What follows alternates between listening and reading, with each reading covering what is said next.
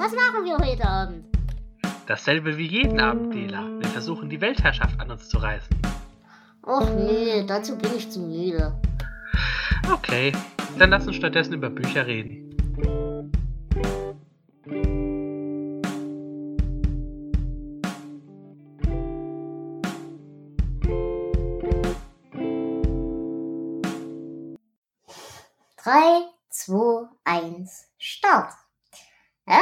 Und herzlich willkommen zu einer neuen Folge des De La Sastercast.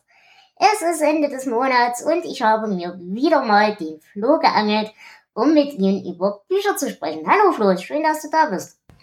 Es freut mich wieder hier zu sein. Ja, wir haben ja im letzten Monat nicht über Bücher geredet. Deswegen haben wir beschlossen, dass wir wegen dem ganzen Umzugsgedöns und so weiter die Bücher des März und des Aprils quasi gleich in eine Folge zusammenfassen. Weil wir kamen, glaube ich, beide nicht so richtig viel zum Lesen, ne? Naja, ich habe schon so ein bisschen was, aber ähm, sagen wir mal so, so viel, um drüber zu reden, habe ich nicht gelesen. ja, wie bist du denn generell zufrieden gewesen, so die letzten zwei Monate? Ähm, tatsächlich hatte ich diesmal ein paar richtig schöne Sachen dabei. Natürlich mhm. auch wieder Nieten, ist klar, die mhm. sind immer dabei, aber ich hatte doch einige Bücher, mit denen ich echt Spaß hatte. Ja, voll gut. Dann würde ich sagen, lass uns doch drüber anfangen. Und ähm, ich, ich, weiß nicht, hast du deine so ein bisschen nach den Monaten sortiert oder ist das egal? Um, ganz grob, nur ich werde einiges zusammenfassen, aber ich würde doch mit einem Buch anfangen, äh, das ich so ziemlich kurz nach unserer letzten Sendung äh, mhm. gelesen habe.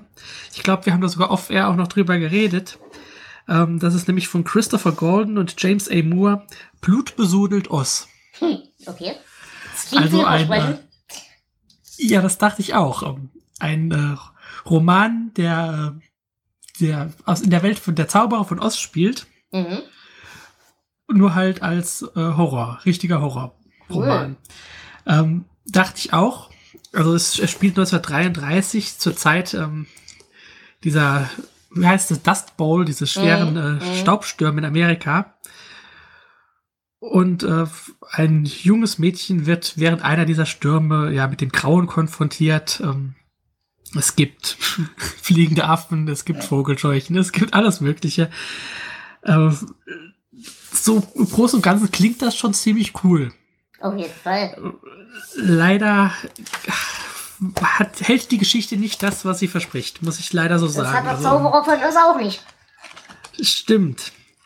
Ähm, es fängt interessant an, ist auch vom Stil her schön geschrieben, aber es passiert mir einfach zu wenig und um, ähm, es liest sich eher wie so wirklich eine Kurzgeschichte. Mhm. Es hat ähm, knapp 140 Seiten mit vielen Illustrationen, also es ist auch nicht so viel Inhalt. Und ja, ich hatte mir tatsächlich mehr erhofft von diesem Buch. Und stilistisch, aber halbwegs vernünftig, oder? Ja, ich, ich kenne Golden, der hat ähm, ziemlich viel, auch so im Bereich ähm, Bücher zu, zu Fernsehserien und sowas mhm. zum Beispiel geschrieben. Auch Drehbücher. Mhm. Ach, was weiß ich, äh, ob es Buffy war oder alles Mögliche. Mhm. Und äh, schreiben kann der Mann. Okay. Ja. ja. Aber es klingt nach einem spannenden Konzept. Schade, dass es nicht ganz zu den Erwartungen ja. aufgelebt ist. Fand ich auch. Naja. Ja, so ähnlich ging es mir aber auch mit meinem ersten Buch. Ähm, das war gleich wieder ein Hörbuch. The Subtitle Art of Not Giving a Fuck von Mike Manson. Ja. Der Bruder von Charles Manson. er ist sehr gelobt, was ich eigentlich nie so richtig verstehe. Äh, ja, es ist nett, es ist auch schön humorisch. Es ist halt so ein bisschen eine Mischung zwischen Küchentischpsychologie und humoristischen Selbsthilfebuch. Ja, es hat ein paar wahre Punkte, aber mehrheitlich ist das Ganze halt vollkommen verschüttet unter sinnlosen Plattitüden. Es ist unterhaltsam, das will ich gar nicht in Abrede stellen. Spaß macht es zu hören. Es ist aber halt tatsächlich so ein Ding, das machst du nebenbei. Äh, also irgendwie was mitnehmen tut man daraus, glaube ich, nicht. Aber es war unterhaltsam und wie gesagt, der, der humoristische Anstrich des Ganzen, der gibt mir schon, der hat mir schon gefallen.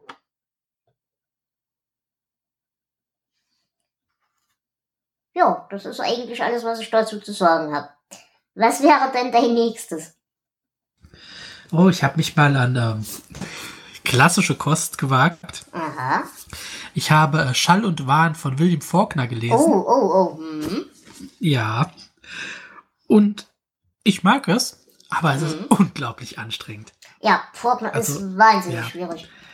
Ähm, vor allem dieses Buch beschreibt also die Geschichte einer Familie anhand von drei Personen Mhm. und besteht aus drei großen Teilen, halt jeweils eine dieser Personen. Mhm. Und jeder dieser Teile ist anders geschrieben. Und ja, es, ähm, ja, wie gesagt, sehr anstrengend. Mhm. Aber wenn man so diese klassischen Südstaaten-Epen mag, ähm, fand ich ganz nett. Mhm. Naja, das Gute ist halt, finde ich, Faulkner hat so ein bisschen die Qualitäten der Russen, was so die charakterliche Düsternis angeht. Aber er hat nicht so diese Krankheit, dass er für dieselbe Person 20 Namen benutzt. Oh, zum Glück, sonst würde man hier nämlich auch überhaupt Ja. nicht durchklicken. Ja, Ja, aber gar nicht mal so schlecht. Ja, ja ähm, also ich werde bestimmt noch weiter von ihm lesen irgendwann mal, wenn ich Lust habe. Ja, das ist, es gibt ein paar gute, aber ich habe von Faulkner auch, ich, ich weiß gar nicht, ich habe zwei, drei Sachen gelesen, aber nie, nie allzu viel, weil es eben wirklich auf der Dauer auf bisschen auf den Magen schlägt, der Stil. Aber, ne, bin, es klingt interessant, auf jeden Fall. Aber das habe ich zum Beispiel noch nicht gelesen, was du gerade gesagt hast. Ja, naja, bleiben wir gleich im amerikanischen Raum und Südstaatengedöns. Ich habe gelesen einen weiteren Brian Keane, nämlich den dritten Teil der Levi Stolzfuß-Reihe. Ähm, wir haben ja da schon ein bisschen drüber gesprochen. Das ist so eine Sache, so, naja, Hexen, Dämonenjäger, was auch immer, der eigentlich der Glaubensgruppe der Mormonen zugehörig ist, der aber von diesen wegen seiner Praxen, Praxistätigkeiten verstoßen worden ist aber der eben so diese ganzen Volksaberglaube-Sachen praktiziert und so weiter und Dämonen austreibt und Blödsinn. Und dieser dritte Teil hat mir echt viel Spaß gemacht. Der ist deutlich unterhaltsamer gewesen als die Vorgänger. Er ist extrem blutig und extrem brutal, liest sich aber wunderbar weg. Erstens finde ich es geil, diese, diese Mythologie-Elemente. Also wir haben hier äh, quasi sieben Brüder in Krähengestalt, die einmal alle, was weiß ich was, paar Jahre die Möglichkeit haben, eine ganze Stadt abzuriegeln. Und sie dringen dann halt in dieser Krähengestalt zum Beispiel auch in die Häuser ein von den Leuten und so weiter. Und metzeln die halt wirklich hübsch da so vor sich hin. Also es fallen dann so Sätze wie, ach guck mal, was ich da gefunden hab. Ah, es sind einige Damen, hier halt mal voll gut. Also hat mir echt Spaß gemacht. Und was ich halt wirklich mag, sind diese ganzen Mythologie-Elemente, die hier drin sind. Mhm, äh, ich habe den, ich glaube, das war der erste von Keen, den ich gelesen habe. Oder ne, der zweite war es. Der erste war Leichenfresser damals. Den mochte ich Mhm. eigentlich noch mehr. Aber mit dem hatte ich auch sehr viel Spaß damals, ja. Na, ich mochte halt tatsächlich den Humor, der hier mitschwingt. Weil das ist ja genauso wie, wie äh, die Zombies von Keen. Die haben ja eine ganz eigene Vorstellung von der Welt. Und das finde ich geil. Mhm, Also ich bleibe dabei. Ich lese ihn sehr gerne, auch wenn er nicht jedes Mal äh, ja, voll abliefert. Genau. Ja, was hast du denn als nächstes? Ja, äh, dann bleiben wir mal bei den Horrorsachen. Ich habe wie so oft einen Richard Lehman gelesen. Mhm. Und zwar diesmal einen, der mir gefallen hat. Das Ui. ist ja, ja auch nicht Mhm. ganz so oft. Ähm, und zwar Finster. Mhm. Ähm, der Originaltitel war äh, Night in the Lonesome October. Mhm. Und es äh, geht um einen Typen, der in einer ja, Oktobernacht natürlich von seiner Freundin sitzen gelassen wird. Mhm. Er wandert jetzt also den Blues habend durch die Stadt und äh, da begegnet er einem, einem geheimnisvollen Mädchen, beschließt ihr zu folgen. Und ab gute da Idee. geht's, ja, ab da geht's dann los. Es ist also nicht diese sehr übergriffige Story, wie man bei äh, Layman sonst erwarten könnte, ähm, sondern es ist eigentlich eine coole Love Story mit Trollen. Okay. Und ich fand's echt lustig. Also es, es spielt auch innerhalb sehr kurzer Zeit. Mhm. Ähm, hat mir unheimlich Spaß gemacht. Ist natürlich wie immer bei, äh, bei Layman ein dickeres Buch, aber da habe ich ja keine Probleme mit. Mhm. Das ist so schnell geschrieben, dass es nicht langweilig wird. Ja, cool, auf jeden Fall. Ja, wie gesagt, bei Layman, ich, ich will es immer noch gut finden, aber ich, bis jetzt habe ich noch nichts gefunden, was mir gefällt. Naja, bleiben wir bei Dingen, wo wir wissen, dass wir halbwegs okay äh, Geschichten bekommen. Ich bleibe weiter bei Brian Keane und weiter bei Levi Stolzfuß. Es gibt nämlich noch eine Geschichte, die dazu gehört, beziehungsweise das ist ein Doppelband. Dieser nennt sich The Last of the Alba Witches. Und ja, das sind halt zwei Geschichten. Die erste Geschichte ist ziemlich cool.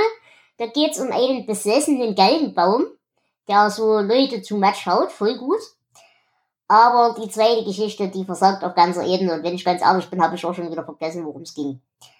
Ähm, das Ärgerliche daran ist, dass er halt um diesen, also die sind verknüpft, die Geschichten, dass er um diesen lustigen Galgenbaum zu besiegen, einen der Dämonenfürsten in Deal vorschlägt.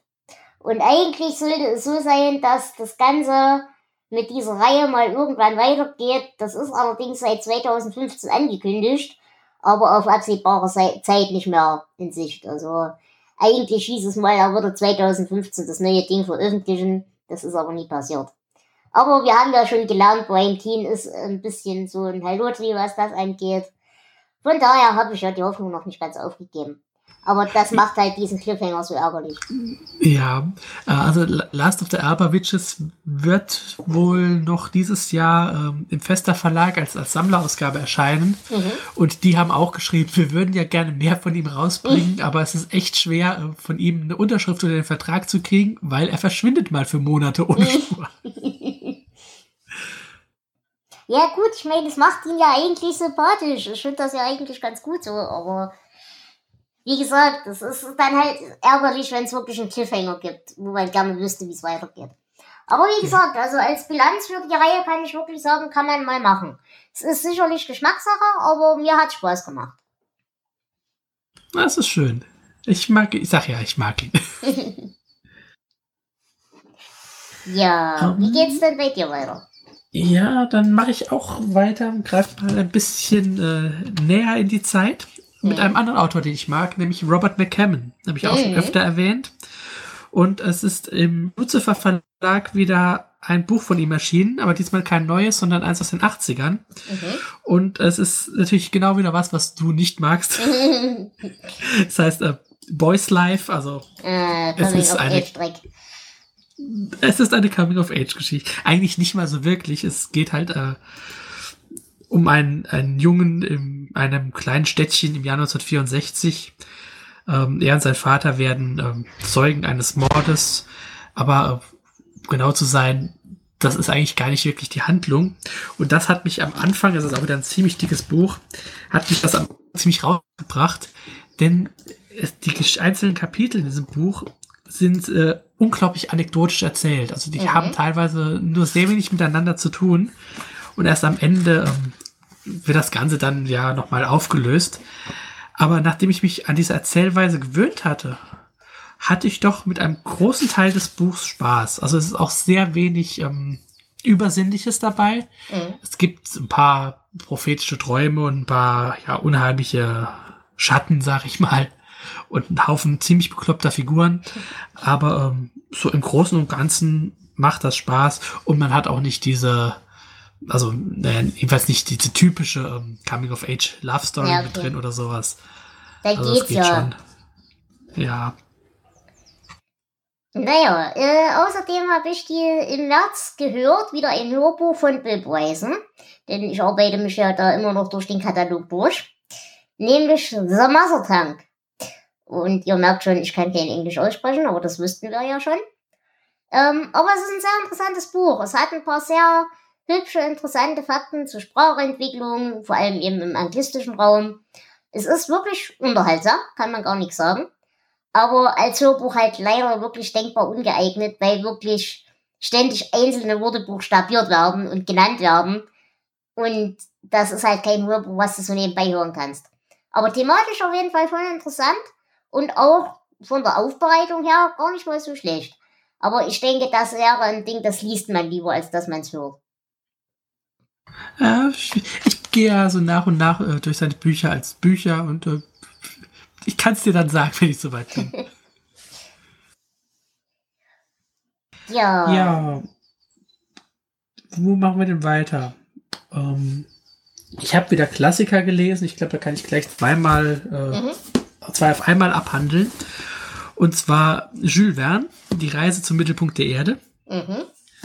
Weil muss man nicht viel drüber sagen. Es ist einer der großen Jules Verne-Romane. Ähm, ich lese ja viel von ihm und er hat ja auch unheimlich viel geschrieben. Ja, auch viel komisches Zeug. Äh, der hier ist einfach ein, ein schöner, solider Abenteuerroman. Mhm. Kann man nichts groß Negatives sagen. Du könntest zu Verne ja auch mal eigene Podcasts machen. so viel wie der gemacht ja, hat. Ja, das stimmt. Da kann man wirklich eine Menge rausholen.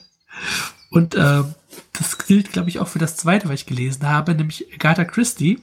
Mhm. Äh, Mord im Pfarrhaus. Also mhm. den ersten Miss Marple von Anno dazumal. Ist Und was ich, Premiere oder hast du die früher schon mal gelesen? Ähm, teilweise. Den hier kann ich zum Beispiel noch nicht. Mhm. Und ähm, ich war hier überrascht über die Art, wie es geschrieben ist. Nämlich als Ich-Erzähler, aber nicht von der Miss Marple. Ach.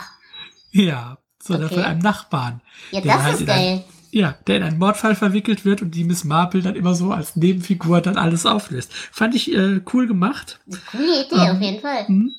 Es ist noch nicht so wie die späteren, also man merkt schon, dass äh, es nicht als, als Auftakt zu einer mhm. Reihe gedacht war, aber es ist cool geschrieben, doch. Hat mir Spaß gemacht. Cool. Finde ich gut. Als Idee echt hübsch. Ja, äh, ich habe auch weiter mit äh, hübschen Ideen. Ich habe gelesen einen weiteren Tony Hawks, nämlich Playing the Moldovans at Tennis. Äh, über Tony Hawks habe ich ja schon ein paar Mal mich unterhalten. Nein, es ist nicht der Skateboarder, sondern es ist ein englischer, ja, Comedian, humoristischer Autor und so weiter und so fort. Und äh, dieses Buch ist eine wundervolle Beschreibung, ein wundervoller Reisebericht eines Engländers in den ehemaligen Ostblockstaaten. Und ihr wisst ja, dass ich eben aus dem Ostblock komme, aus der DDR ehemals und so weiter. Und dadurch natürlich für so Sachen wie Kulturgut und Identität und so weiter auch ein gewisses Verständnis und ein gewisses Zugehörigkeitsgefühl habe. Und das hier wirklich zu sehen, wie das sich da bei den üblichen Hindernisläufen, die da so stattfinden in der Bürokratie und mit Bestechung und bla bla bla. Äh, das war für mich sehr amüsant zu lesen. Also ich habe hieran wirklich wieder deutlich mehr Spaß gehabt als ein Round Orlando the Switch und Somewhere in the West Country. Die waren beide nicht schlecht, aber das hier hat mir mehr Spaß gemacht. Es geht halt auch wieder hier um eine dumme Wette. Also es geht wieder darum, er war wieder mal besoffen, wie es ja bei seinen Büchern häufig so ist, und hat mit seinem Kumpel gewettet, dass er gegen alle Nationalspieler der moldowianischen, weiß ich nicht, ob das richtig ist, äh, Fußballnationalmannschaft spielt, aber eben nicht Fußball, sondern Tennis. Und er muss alle Spieler, die, gegen die er spielt, alle Spiele gewinnen, damit er eben diese Wette gewinnt. Und äh, ich spoilere nicht, ob er es schafft. Gemein. Nein, reden wir drüber, wenn die Sendung aus ist. ähm, ja, womit mache ich denn weiter? Ich glaube, ich nehme mal hier diesen Pack vor. Mhm. Ich habe nämlich auch wieder Star Trek-Romane gelesen. Okay. Ähm, als erstes hatte ich ähm, Core of Engineers, den vierten Band. Mhm. Das ist eine E-Book-Reihe, ähm, die dann so nach und nach ja in, in gesammelter Form auch gedruckt erscheint. Immer so vier Bücher auf einmal, also mhm. vier kurze Novellen. Äh, ja, die haben nette Ideen. Es kommen auch immer mal bekannte Figuren dort vor. Kann ich jetzt aber auch nicht großartig viel zu sagen. Das war jetzt nicht, äh, ist nicht schlecht, aber auch nichts Berauschendes. Mhm. Ähm, viel interessanter fand ich dafür den Next Generation Roman Jagd von John Jackson Miller. Ähm, der Klappentext lügt ein bisschen oder verdreht die Tatsachen. Ähm, es geht darum, dass Raumschiffe der Föderation, der Romul äh, Romulaner und so weiter, ähm, plötzlich Stationen und Planeten angreifen und Chaos und Zerstörung bringen. Und die Enterprise äh, soll eins dieser Schiffe aufhalten, das geführt wird von Captain William T. Riker, also von dem ehemaligen ah. ersten Offizier. Ja, cool. Ähm, es macht auch echt Spaß zu lesen, zumindest sagen wir mal drei Viertel, als wenn die Geschichte dann so langsam ähm, zur Aufklärung kommt. Natürlich steckt da was dahinter. äh, dann wird es leider ein bisschen schwächer, aber äh, ansonsten ist diese, diese Schlacht zwischen Riker und Picard oder diese geistige Auseinandersetzung ist cool geschrieben und macht auch richtig Spaß zu lesen. Ich hätte das irgendwie cool gefunden, wenn Riker wirklich böse geworden wäre. Ja, aber dann hätte man es wahrscheinlich wieder umgedreht. Das ist sein, äh, sein gebeamter Doppelgänger-Klon. Ja, Thomas Striker. Davon bin, ich jetzt mal, davon bin ich jetzt ausgegangen, dass das die Lösung ist. Nein, es steckt tatsächlich was anderes dahinter.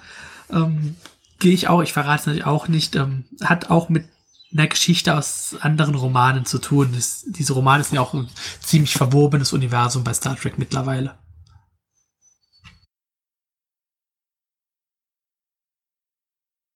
Aber auf jeden Fall eine interessante Sache. Wie gesagt, ich habe halt mit Star Trek nicht so viel Kontaktpunkte. Aber es klingt auf jeden Fall als Ansatz sehr spannend. Ein spannender das ist Auf jeden Fall, hm? hm? Ist auf jeden Fall einer der besseren, äh, die ich in letzter Zeit gelesen habe, ja. Wie ist denn bei diesen Dingern immer so der Umfang ungefähr von den Seitenzahlen?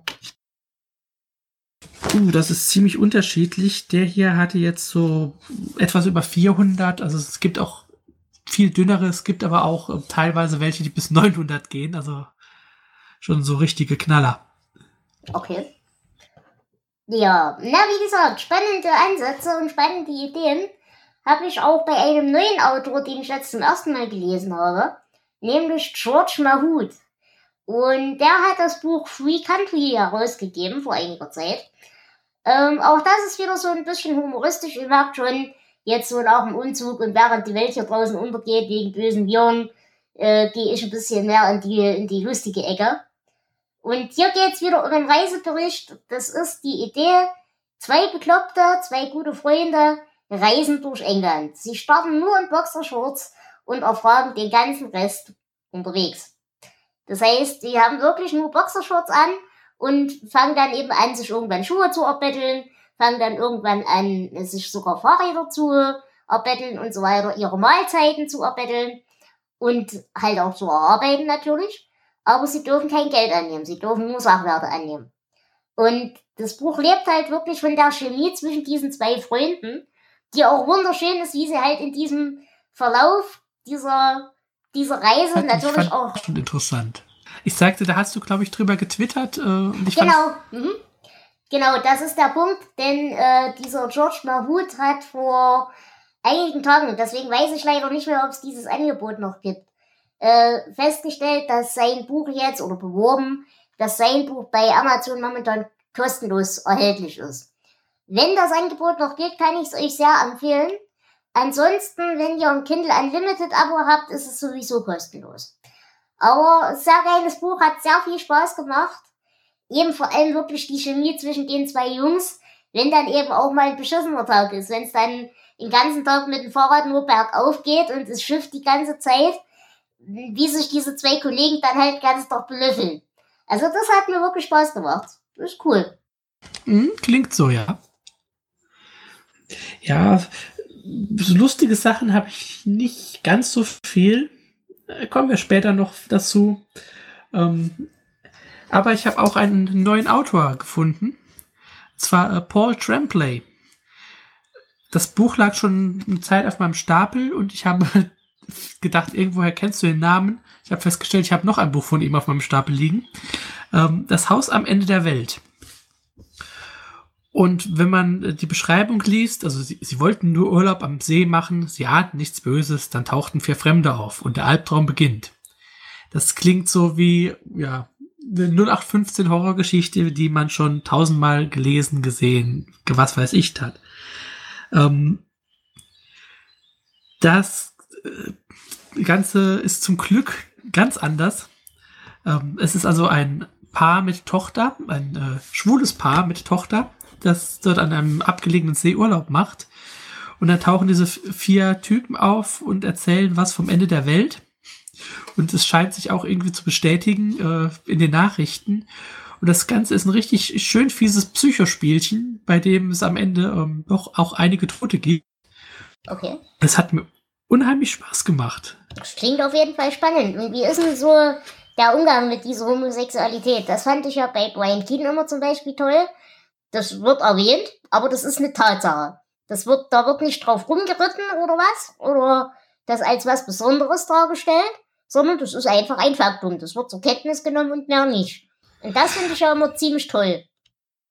Ja, das ist hier auch so ähnlich. Ähm, das, es beginnt halt äh, mit diesem Mädchen mhm. und das dann so irgendwie so ein bisschen erzählt dann auch, ja, mein Papa so und so, bla bla bla und mein Papa so und so, bla bla bla. Und so wird das Ganze eingeführt. Mhm. Und es ist einfach, äh, ja, wie es halt auch ist, normal. Cool, das finde ich gut. Solche Bücher brauchst mehr. Ja, fand ich auch. Wenn es dann halt tatsächlich noch ein bisschen spannend ist, ist es umso besser. Also äh, Stephen King hat geschrieben, nervenzerreißend spannend. Das ist zwar, äh, wenn er sowas schreibt, nicht unbedingt immer positiv, ich sagen. aber, aber äh, ich fand es doch sehr gut. Okay, ich habe noch ein weiteres Hörbuch, diesmal so ein bisschen in die, ja, nicht Fachliteratur, aber in die Realliteraturschiene, nämlich Other Minds von Peter Godfrey Smith.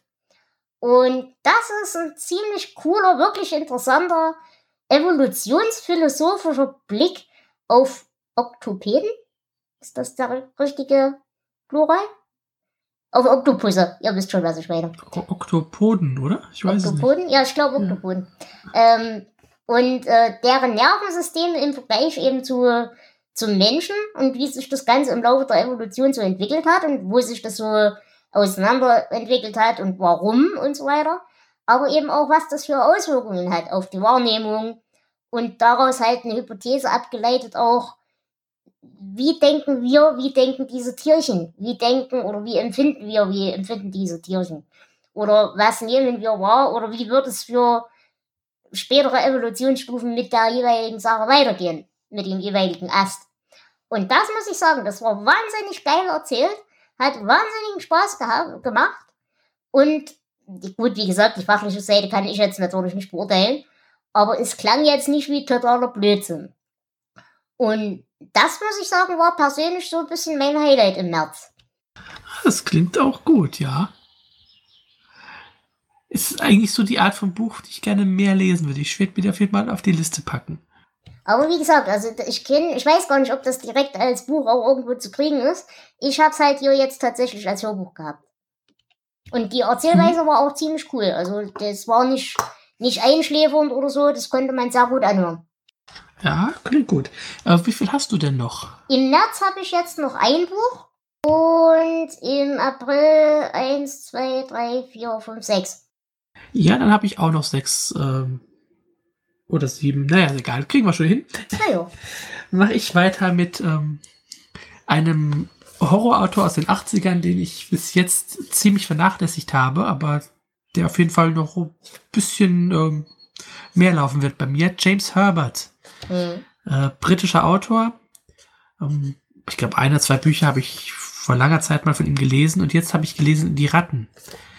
Ähm, in London tauchen plötzlich große schwarze Ratten auf und fangen an, die Menschen zu, anzuknabbern. Ich glaube, das habe ich mal gelesen. Das habe ich gut in Erinnerung. Ja, es macht auch echt Spaß. Also es ist nicht zu explizit geschrieben.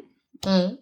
Es, die Kapitel lesen sich sehr, ja, großenteils sehr unabhängig voneinander. Also wird dann mal hier die Geschichte erzählt und hier und doch alles zusammenhängt, auch durch verschiedene Figuren. Das ist schön geschrieben. Und ähm, das Buch hat auch ein paar nette Twists. Also hat echt Spaß gemacht. Ist auch nicht besonders dick, also ist ein, das man so schön mal weglesen kann. Mit knapp über 200 Seiten. Und äh, wenn ich so reingucke, also James Herbert hat noch ein ganzer Haufen Zeug geschrieben, ähm, werde ich mich auf jeden Fall mal weiter mit beschäftigen. Ja, kann man, glaube ich, nichts falsch machen. Also wenn das das Buch ist, was ich glaube, dass es das ist, dann war das, hat mir das auch viel Spaß gemacht. Ich muss aber zugeben, ich glaube, weiter habe ich von ihm auch noch nichts gelesen. Sollte man mal ins Auge fassen. Gut. Hm, ich glaube, es gibt noch äh, einen Roman, Die Brut. Ich glaube, das könnte noch so ähnlich sein. Mhm. Aber ähm, ja. Dann komme ich zu meinem letzten Buch vom März, nämlich mit Dornen und Widerhaken von Thomas Sichelschmied. Ah, ja, es ist jetzt nichts Besonderes, geht auch recht schnell, es sind glaube ich 200, 300 Seiten, also, na, brauchen wir nicht drüber reden. Äh, Idee dahinter ist, dieser äh, handelnde Protagonist nimmt irgendwann in seinem Leben eine lustige LSD-artige Tablette zu sich und mutiert daraufhin. Er entwickelt so putzige, hohle Fingernägel, so krallenartig und einen unsagbaren Durst nach, sagen wir, Körperflüssigkeiten. In erster Linie Rückenmark und so weiter und so fort und äh, stellt dann eben fest, dass er, je mehr er von diesem Zeug konsumiert, einerseits es ihm natürlich gut geht und voll gut und alles, aber dass er dadurch auch die Gedanken von Leuten lesen kann und vor allem diese Leute auch manipulieren und steuern kann. Und was mir hier ein bisschen hm, ja, Spaß gemacht hat, auch wenn es an sich eine relativ durchschnittliche Geschichte ist, auch stilistisch jetzt nicht so geil, aber was mir gefallen hat, es war so ein bisschen in diesem Zirkusumfeld. Und da hatten wir ja schon mal uns drüber unterhalten, äh, ich mag ja keine Clowns, aber so Karneval, Zirkus, Freakshow-Sachen, die mag ich ja persönlich immer sehr gerne. Und das nächste Gute ist, hier gab's kein Happy End. Es ist schön blutig, es ist richtig schön dreckig. Kann man machen. Es ist nichts Besonderes, aber es ist ganz, ganz okay. Ja, ich habe mit, mit äh, dieser ganzen Zirkusatmosphäre immer so ein bisschen meine Probleme. Äh, das mag ich auch nicht. Es sei denn natürlich, es handelt sich um äh, kinderfressende Clowns. Aber äh, doch, ja. Könnte ganz gut sein. Also wie gesagt, es tut halt auch vor allem nicht weh, weil es so kurz ist. Ne? Also mhm. ja, ist keine abendfüllende Beschäftigung. So einen hatte ich hier auch. Ähm, ich hatte ja in einer der letzten Folgen gesagt, ich will mal ein bisschen Ira Levin weiterlesen. Und ich habe mir diesmal äh, die Frauen von Stepford vorgeknöpft. Ist auch ein ziemlich dünnes Buch. Ähm, man kennt die Geschichte, glaube ich, auch aus den Verfilmungen. Also es zieht jemand neu in diese Straße und die neuen perfekten Nachbarinnen, da stimmt irgendwas nicht. Und naja, sie sind dann halt Roboter. es ist ganz nett, es tut nicht weh, man kann es lesen. Viel mehr habe ich da gar nicht dazu zu sagen. Ich weiß halt bei Elmer Levin immer nicht, fehlt mir nur irgendeine Verständnisebene, die durch die Zeit kommt. Ich meine, das ist ja nun auch alles, wie gesagt, so 60er, ne? Um, 60er, 70er. Ja, er hat hat's über einen längeren Zeitraum war er aktiv, aber das Buch ist, glaube ich, ähm, von 72 ist das hier. Ich weiß halt da immer nicht, ob mir das, ob man das wahrscheinlich wirklich so im Zeitkontext lesen muss ebenso diese Anfänge der Frauenbewegung und sexuelle Revolution und Zeug und Elend und aber ich weiß nicht, mir, mir fällt immer unglaublich schwer. Ich glaube, man muss es wirklich sehr im Kontext lesen. Also um, ähm, das Buch oder auch Rosemary's Baby, um, ähm, das hat sehr viel Zeitgeschehen drin. Ich glaube, deswegen fand ich Rosemary's Sohn auch ein bisschen, bisschen merkwürdig teilweise. Um, ähm, weil das Zeitgeschehen näher liegt und trotzdem sehr alt, altbacken gewirkt hat. Ja, ich glaube, das, ich glaube, das ist genau der Punkt, der es trifft. Es wirkt altbacken, obwohl es viele Ideen hat, die zu der Zeit wahrscheinlich trotzdem noch relativ revolutionär waren.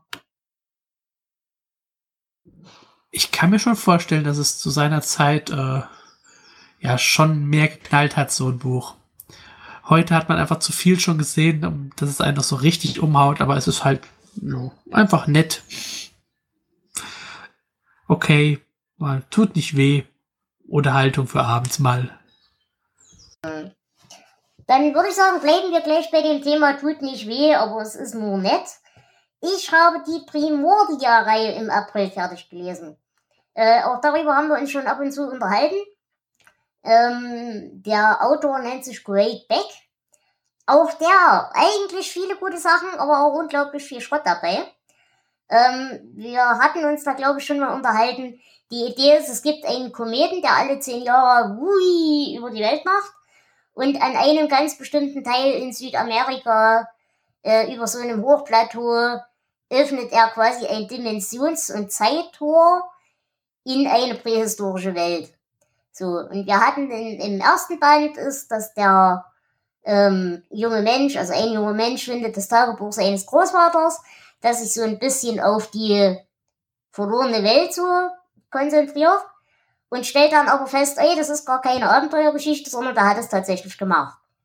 Und sie gehen halt hin, wollen das erforschen und dabei wird eben dieser besagte junge Mensch gefangen in dieser anderen Zeitlinie. Und seine Freundin muss dann zehn Jahre warten, das ist dann der zweite Teil. Und nach zehn Jahren geht sie halt mit einer großen Truppe aus Söldnern dorthin und will ihn dort halt rausholen. Das gelingt auch. Auf dem Weg allerdings äh, hinterlassen sie einen Forscher, der quasi während dieser Expedition abhaut, weil er das so geil findet, dass er eben diese Dinosaurierwelt erforschen kann und so weiter, was halt voll sein Fachgebiet ist. Und im dritten Teil ist jetzt der, der Gedankengang, dass dieser in der Welt gebliebene Forscher plötzlich diese, diese ganze Evolutionsschiene durcheinander bringt. Und das klingt eigentlich nach einem ziemlich geilen Grundgedanken. Aber leider ist er mir erstens viel zu holprig. Es gibt viel zu viele Auslassungen, viel zu viele Logiklöcher. Zumal noch dazu kommt, dass eben diese ganzen Konsequenzen, die das, was der jetzt in zehn Jahren macht, jetzt erst auftritt. Aber eben als der erste Typ die zehn Jahre dort verbracht hat, ist nichts passiert. Das fand ich alles ein bisschen hm. Aber trotzdem, ich habe an den Viechern Spaß. Es gibt einen Haustier-Dinosaurier. Und was mir halt wirklich gefallen hat, diese Änderungen treten halt so, so stoßhaft auf. Das heißt, es gibt dann irgendwie eine Saison, wo an der Küste kein Angeln mehr möglich ist, weil da irgendwelche Riesenviecher plötzlich aus dem Wasser kommen. Und diese Evolution passiert eben so sprunghaft, dass aber dann plötzlich die Leute, wenn sie schon in den Klauen dieses Viech sind, sich denken, ach, warum bin ich denn bescheuert? Ich weiß doch eigentlich, dass jetzt diese Saison für diese Viecher ist. Und den, den Gedankengang, den fand ich eigentlich ganz nett. Aber wie gesagt, es hat mir halt leider ein bisschen zu viele Logiklöcher. Und als Abschluss war es mir dann doch ein bisschen zu dünn. Hm, eigentlich schade. Das Konzept ist nämlich äh, tatsächlich ziemlich äh, cool. Naja. Um, was mir auch ein bisschen dünn war, ich habe ähm, Joe R. Lansdale gelesen. Und zwar die ersten beiden Romane seiner Reihe um Hep und Leonard. Mhm, das so. ist doch auch eine, so, eine, so eine Serie gewesen, mal eine Zeit lang, ne? Genau. Die ersten beiden Bände sind Wilder Winter und äh, Mucho Mojo. Also der, der eine ist ein äh, Pazifist, weiß, hetero. Der andere ist schwarz, schwul und Vietnam-Veteran. Und ist halt die besten Freunde schon ewig. Und das Ganze ist, also ich kenne ähm, Lansdale ja hauptsächlich als, als Horrorautor. Da mag ich ihn eigentlich auch. Aber das Ganze ist mehr so ein Krimi, der so ein bisschen Humor drin haben soll. Mhm. Ähm, und ich glaube, das ist auch bei mir das Problem. Der Humor funktioniert bei mir überhaupt nicht.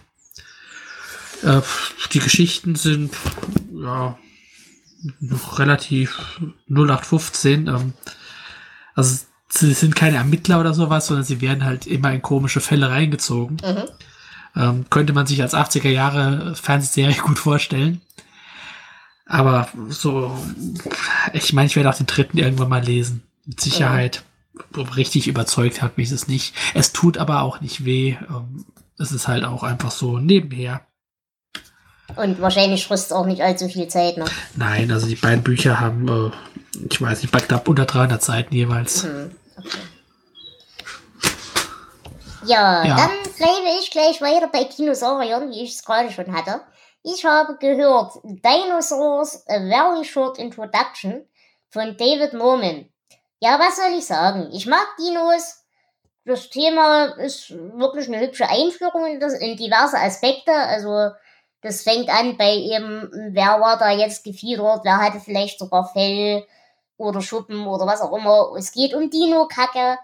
Äh, also es ist ein wirklich hübscher Überblick. Natürlich kein, kein tiefgehender, aber eben wirklich ein, ein kurzer, ja, ein kurzer Einstieg. Und es hört sich so leicht weg, es ist schön erzählt, es ist nicht sonderlich einschläfernd und ab und zu lernt man doch mal noch was Neues. Also ist ganz cool. Und ich denke, gerade wenn man vielleicht Kinder hat oder sowas, jetzt ist es natürlich englischsprachig, aber ich weiß nicht. Also an sich für Kinder würde ich es würd ich's gut finden, glaube ich. Ja, mit Dino-Kacke wird alles besser. Ja. Manche Menschen auch. Manche Menschen können aber auch nur besser werden, egal mit was. Das stimmt auch. Ich habe gelesen Boy von Roald Dahl. Oh, jetzt bin ich gespannt. Sprich mit mir. Es ist kein Roman, das muss ich gleich mhm. vorweg sagen. Es ist ähm, autobiografisch Schönes und Schreckliches aus meiner Kindheit. Sagen, ist mehr Schreckliches als Schönes, aber es liest sich trotzdem ganz lustig. Also er erzählt äh, von, von, seinem Vater, von seiner Zeit bei, auf einer englischen Privatschule oder verschiedenen englischen Privatschulen, äh, sadistische Erzieher und ähm, sehr viele komische Geschichten äh, von einer toten Maus, die sie in einem Süßigkeitenglas verstecken und alles Mögliche. Ähm, fand ich richtig schön. Es sind kurze Kapitel, immer so eine Geschichte, konnte man nett lesen. Und ich mag den Stil von ihm. Ähm, ich will schon seit längerem auch ein paar mehr Romane von ihm lesen. Ich habe bis jetzt, glaube ich, erst ein oder zwei gelesen. Ähm, das hat mich jetzt wieder aber überzeugt, dass ich das doch mal anpacken sollte. Ich weiß, dir hat man ja auch empfohlen, äh, als du nach lustigen Autoren gefragt hast. Mhm, genau. Ja, wie gesagt, ich mag Roald Dahl eigentlich sehr gerne, aber ich habe bei ihm auch manchmal so, er hat ja manchmal wirklich ganz abstruse Momente. Und die machen mir dann schon wieder zu schaffen. Weil dafür ist er mir dann doch wieder zu ernsthaft eigentlich. Aber ich versuche, ich, ich möchte auch den so gerne mögen. Ja, das, das war auch das, was ich in diesem Buch ähm, komisch fand. Es ist so locker, komm, ich erzähle euch mal was Lustiges aus meiner Kindheit. Und dann kommen da so äh, richtig üble Hardcore-Geschichten. Aber äh, auf die Art, wie er es erzählt, äh, fällt das dann nicht so sehr auf. Also macht dann doch Spaß. Mhm. Ja, kommen wir wieder zu dem Unterschied zwischen humorvoll und es tut trotzdem weh beim Lesen. Äh, ich habe gehört, äh, The Body von Bill Bryson, das ist das neueste Buch. Ich weiß nicht, ob du schon mal in der Hand hattest. Noch nicht. Ähm, es ist wirklich eine geile Idee. Es geht halt wirklich so darum, was ist unser Körper, was muss man so als Bewohner eines solchen Körpers so wissen. Ich glaube, ich hätte mehr Spaß an diesem Buch gehabt, wenn ich es nicht in der aktuellen Situation gelesen hätte. Während wir hier von bösen Viren und Tod und Teufel heimgesucht werden. Das Schlimme ist, er erzählt halt auch so ein bisschen über Gesundheitssysteme und Gedöns und Zeug. Und diese Momente sind dann echt schmerzhaft in der aktuellen Situation. Das ja. tut wirklich weh. Es, es war leider der ungünstigste Zeitpunkt. Aber es ist ein interessantes Buch. Es ist weniger humorvoll als die anderen Sachen dadurch halt auch das Thema ein bisschen ernsthafter ist. Aber es macht trotzdem Spaß. Das Einzige ist, hier ist Bryson wieder der, der Vorleser. Und das klappt bei mir nur so mittelgut. Ja, Autoren, ähm, es, sind in den seltensten Fällen die besten Vorleser. Das klappt höchstens bei so Känguru-Chroniken. Aber ähm, ich erinnere mich auch an andere Sachen, die von den Autoren vorgelesen wurden. Das sind halt keine professionellen Leser.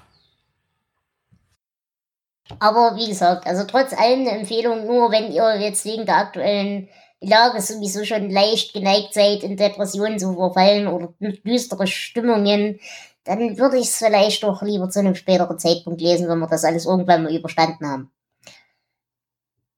Gut. Was gibt's bei dir noch? Ja, ich habe äh, den zweiten Fall für Katie McGuire gelesen, Gequälte Engel von Graham Masterton. Äh, auch wie der erste Band, eigentlich Masterton ein, ein Horrorautor, ähm, ist das hier wieder reiner, waschechter Krimi.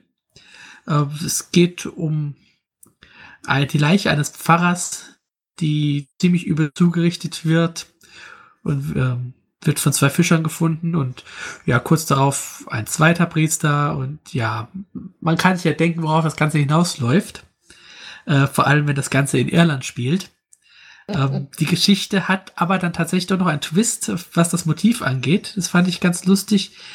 Ähm, die Hauptfigur Katie McGuire ist in meinen Augen ein bisschen blass. Äh, da hatte ich im ersten Band mehr Spaß mit ihr. Aber ist trotzdem äh, ein ziemlich solider Krimi. Und ähm, da habe ich dann gleich äh, weitergelesen, aber nicht den dritten Roman, den habe ich auch noch liegen, sondern die Kurzgeschichte Auge um Auge von Graham Masterton. Die ist nämlich in äh, einem kleinen schwarzen Buch erschienen, das der Fester Verlag ähm, für seine Leser so als Geschenk mal gedruckt hat. Zusammen mit ähm, Wir sind alle verrückt hier von Tim Miller und Die Ordner von Edward Lee. Also mhm. die hatten damals versucht, ähm, Bücher, wir haben geschrieben, wenn, wenn ihr die über, hier über unsere Homepage direkt bei uns kauft und abonniert, bekommt ihr Nachlass. Wir haben in Deutschland Buchpreisbindung. Es ging natürlich nicht. Ähm, sie bieten es an für die Bücher, die eben nicht im normalen Buchhandel erscheinen. Also da geht das noch immer. Aber als äh, Entschuldigung für Leser, die Abos abgeschlossen haben, haben sie dann dieses Buch exklusiv gedruckt mit den drei Geschichten und verteilt. Ja, und dieser, äh, diese Graham Masterton-Geschichte ist auch wieder schöne Kurzgeschichte aus diesem Krimi-Universum. Äh, kann ich nichts Negatives zu sagen. Tim Miller, äh, wir sind alle verrückt hier, das kann ich am Titel schon denken. Es ist eine Alice im Wunderland-Geschichte. Sogar, noch, sogar eine ziemlich gute. Ich glaube, die habe ich auch schon gelesen. Mhm.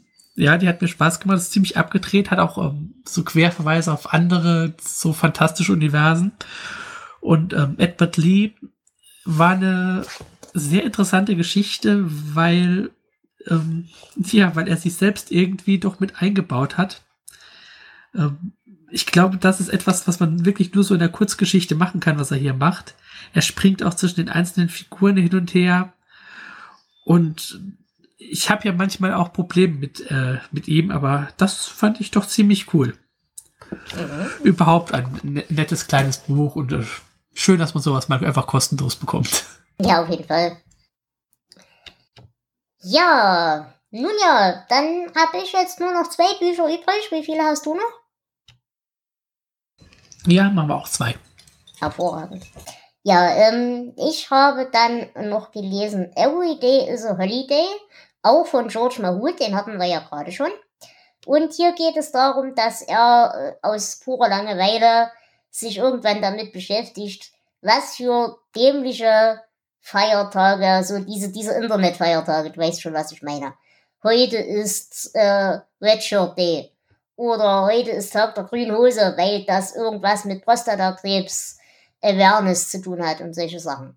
Und er hat sich halt jetzt vorgenommen in diesem Buch, dass er mindestens zwei Feiertage pro Tag da eben feiert in irgendeiner Form, dass er da halt auch wirklich irgendwas damit macht für das erste halbe Jahr, also bis Juni gewissermaßen.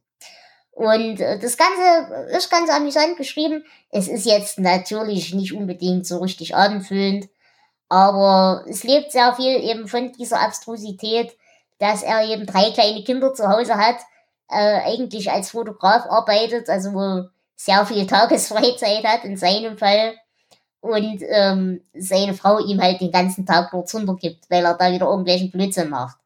Und das geht halt, wie gesagt, weiter mit einhändig Radfahren oder äh, Monat der Dosensuppe, wo er dann einen Gag draus macht, dass er halt einen Monat lang jeden Tag ein anderes Dosengericht als Basis für sein Kochen nimmt und solche Sachen, worüber seine Frau natürlich auch fürchterlich begeistert ist.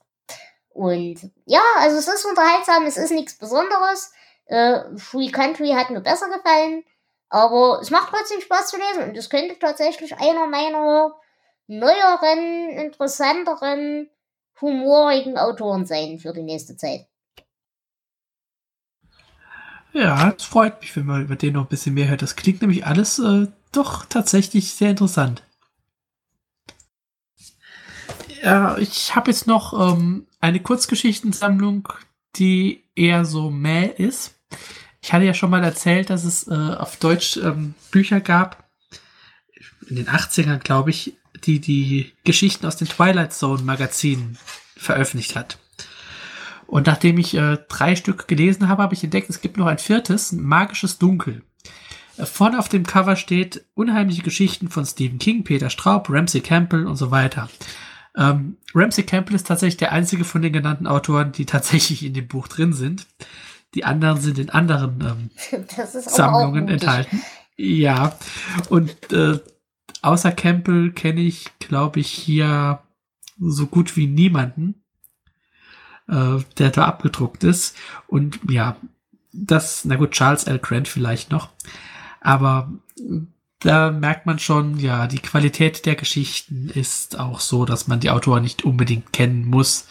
Also, ich mag zwei Bände dieser Reihe und zwei Bände kann man getrost komplett in die Tonne kloppen. Also selbst die Geschichte von Campbell äh, reißt da nichts mehr raus. Ja, auch das, wie gesagt, Campbell ist ja immer so ein bisschen. Der, der kann so gut sein, aber meistens ist er so schlecht. Es kommt immer darauf an, äh, wie man an ihn rangeht. Er ist manchmal ein bisschen anstrengend, aber ich mag ihn eigentlich. Gut, dann würde ich mein letztes noch nennen. Auch das ist wieder ein Hörbuch. Ihr merkt schon, zum eigentlichen Lesen kam ich die letzte Zeit nicht sonderlich viel. Das ist aber, wie gesagt, der ganzen Umzugsthematik geschuldet. Aber ich habe jetzt noch gehört, oder bin jetzt gerade noch dabei, Underworld von Graham Hancock.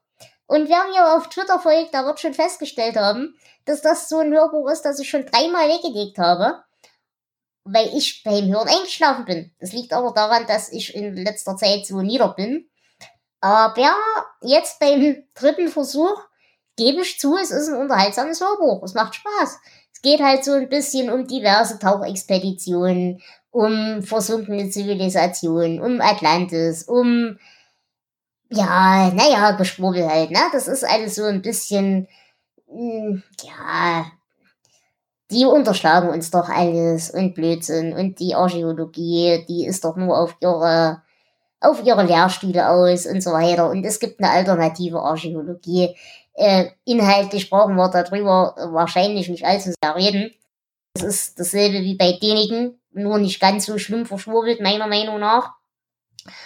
Aber ich muss sagen, es macht trotzdem, wenn man das liest wie ein Abenteuerroman, das sage ich immer wieder, trotzdem Spaß, äh, das zu hören und zu lesen. Und gerade hier diese Tauchthematik, das ist ja so ein Ding, ich liebe Wasser, das wissen wir alle. Tauchen werde ich aber nie selber so können. Und ich finde das aber eine unglaublich geile Beschäftigung. Und was halt noch dazu kommt, äh, Hancock hat halt wirklich Humor. Und der nimmt sich auch selber nicht ganz für voll. Also es fällt dann der Satz, äh, The Voice of Stupidity One. Den fand ich so schön, den Satz. Aber allgemein hat er halt ab und zu so seine Momente, wo er eben in seinem Forscherdrang vergisst, dass er eben doch schon über, weit über 40 ist wahrscheinlich. Und äh, holt sich dann halt bei diesem Tauchgang eine böse Unterkühlung weg und so weiter. Oder versucht halt in jugendlichen Wahnsinn mit seinem 20-jährigen Tauchbegleiter zu konkurrieren und versagt natürlich kläglich. Und unter all diesen Aspekten ist es wirklich unterhaltsam zu lesen, zumal ich halt immer noch für diese ganze äh, Atlantis-Thematik ein bisschen ein großes Herz habe. Aber wie gesagt, man darf es halt nicht zu sehr ernst nehmen. Ja, ich, ich mag solche Sachen ja auch, aber du hast recht, man muss sie als Abenteuergeschichte lesen, sonst äh, dreht man irgendwann durch. Ähm, deswegen habe ich da auch manchmal Probleme mit, also ähm, zu viel Schwurbel und dann äh, muss ich zur Seite legen. Das kann ich da nicht ertragen. Ja, also das ist auf jeden Fall richtig so. Aber hier sind wir halt wirklich noch ein bisschen auf der Schiene. Das ist eben nicht denigen Level, ne? Also es ist deutlich unter denigen Level. Aber macht Spaß, macht einfach Spaß. Man darf es nur nicht zu voll nehmen. Auf einer Skala von 1 bis Däniken, wie schwurbelig sind sie? Ja, ich habe dann als letztes noch ähm, ein Buch von einem meiner Lieblingsautoren. Was komisch ist, denn ich mag eigentlich nur so in etwa die Hälfte seiner Bücher, aber trotzdem.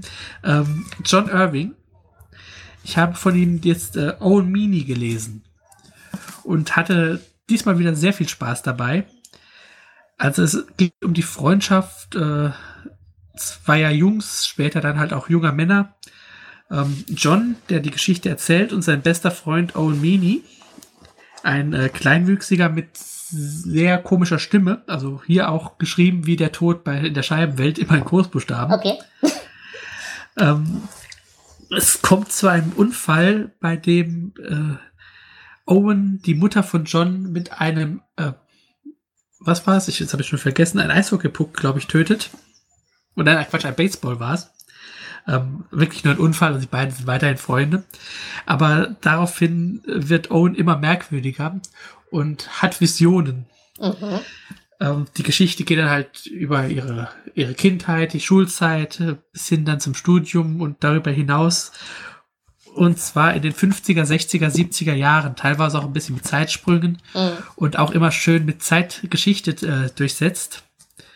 Also dieser John wohnt dann bei seiner Oma und als sie dann einen Fernseher bekommen, äh, ist, läuft der ständig. Und so werden sie dann halt Zeuge und immer und immer wieder Zeuge, wie Kennedy erschossen wird zum Beispiel.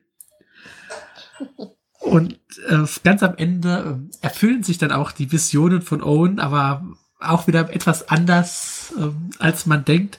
Also es ist ein Buch, das mir sehr viel Spaß gemacht hat. Das einzige Problem, was ich damit hatte, äh, in der Ausgabe, die ich habe, ist eine ältere Ausgabe aus dem Diogenes Verlag, ähm, sind irgendwo mal 16 Seiten doppelt und später fehlen 16 Seiten. Oh, das ist doch scheiße. Wie kann man ja. nicht sowas machen? Ich glaube, wir haben es nicht absichtlich gemacht. Gut, das Buch ist so dick, dass es tatsächlich ähm, 16 Seiten ist gar nicht viel auffallen, aber trotzdem. ja, das ist bitter. Das ist wirklich bitter. Aber es klingt ja. auf jeden Fall spaßig. Also es, es klingt interessant. Ja, also ich lese ihn sehr gerne. Also er hat ein paar richtig tolle Sachen geschrieben. Mhm. Gut. Hast du sonst noch diesen Monat irgendwas konsumiert, worüber du reden möchtest? Ich habe noch einiges konsumiert, aber nichts, worüber ich reden möchte. okay.